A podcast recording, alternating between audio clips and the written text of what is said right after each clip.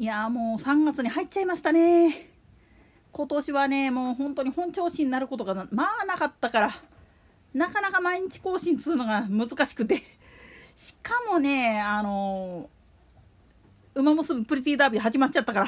なんでやねん。まあそんなことは置いといてそろそろ本題入りますか。誰も聞いてない独り言番組雑談ラジオにようこそ。今月のテーマは山菜七男。なんでやねん。つうかこの話をやり始めると結構また無茶するかもねって感じだけど。ぶっちゃけ論で言ってしまうと山菜七男の山菜っていうのは自然災害疫病や飢饉そして戦っていうふうに分類されるんだけどもこれは自然災害そして自然災害と人災どっちでも取れる部分そして完全なる人災っていう部分なんですよね。で七難っていう部分はそれをさらに細分化して分析していった結果って言ってもいいんですよ。だから飢饉や疫病っていうのはある程度人の力でコントロールできるけど自然災害地震や大雨あるいはまあ言ってみると雪国だったら大雪雪害と呼ばれるものあといわゆる異常気象まあ言ってみると日照過多とかっていう部分ねこういったものっていうのは人が防ごうと思ったとしても規模が大きすぎて正直な話やけどここでやってかへんかったら間に合わない部分も多いっていうやつです。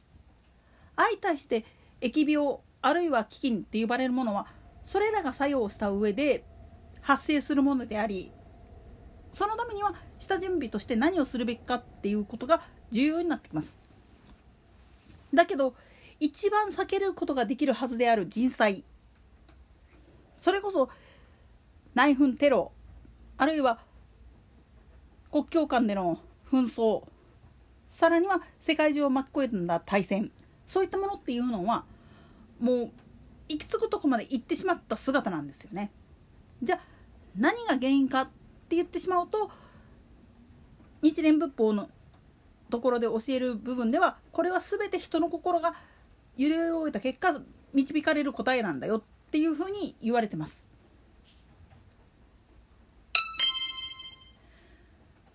まあ自然災害っていうのは被害を最小限に食い止める方法っていうのはいくつかあるっちゃあるけれどそれでもやっぱり被害は出ます。先頃起きた福島や宮城の震度6強の地震下手こいたらもう7レベルのやつが10年前に起きたやつとほぼ同じ規模のものがドンって起きちゃったわけなんだけれどもそれでまあ言ってみると被害が出たって言っても10年前と違って小さくてよかったね。で済ませるのか。これはこれで本当に大きなことなんだよっていうふうに言わなきゃいけないのかっていうのはすごく難しいんですよね。なんでやねん。というのは昔のまあ言ってみれば古い建築基準で作られた建物は建て替えしないといけない時期に来てるにもかかわらずそれをまあ言ってみれば資金面的に無理だったからっていうことで諦めて住み続けた結果被災したっていう人もいらっしゃるしその逆に最新鋭当時の最新鋭で組み立ててて難を逃れたんだけれどもその後更新することを忘れて被災したっていう可能性もあるしっていろんな要因が考えられるからなんですよね。で結局その要因で導き出された答えが自分自身のせいにできる人だったらいいんだけど大概は人のせいにしちゃうんですよね。福島の原発事故かって結局は東電に騙されてあるいは東電が出してくれるお金国が出してくれる助成金なんかがまあ魅力的で受け入れてしまった福島県が悪いって言ってしまえばそれは簡単だけれどもじゃあ代わりに自分たちはそれに見合うだけの代償を払わなくて済む方法って何やったん？っていうことですわ。なんでやねん。もっと言うと三歳七難が起きる原因っていうのは昨今よく言われるトロッコ問題。暴走したトロッコを止めるためにはこのまま突き進んでいく前にポイントを切り替えることで救える命がある。けどに犠牲になる命があるじゃあどっちが大事っていうことなんですよね。ここら辺の選択肢っていうのを選んだ人間も選んだ人間で恨まれることになるんだよっ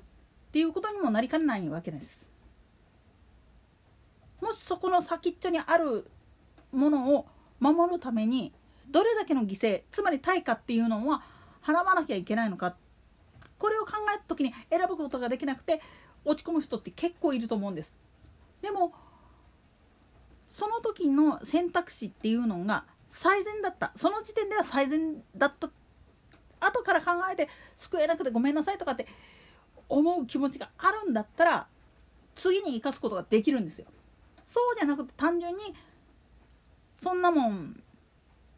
我々が守られたらいいんだからっていう風な考え方で言ってる人っていうのはその恨みつらみっていうのがどんどん重なっていって最終的に余計な災いを招いてしまうっていう風にも考えつくわけなんです。行き着く先っていうのは必ず何らかの恨みつらみがあってそれが何が元なのかっていうのをはっきりと記憶していないと後々しんどくなるんですよ。その人の恨みっていうのが個人的なものなのかあるいはその人以外の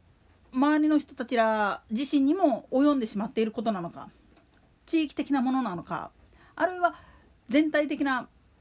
もう世界がひっくり返るぐらいの規模のものなのかそれは誰もわからないんですよね。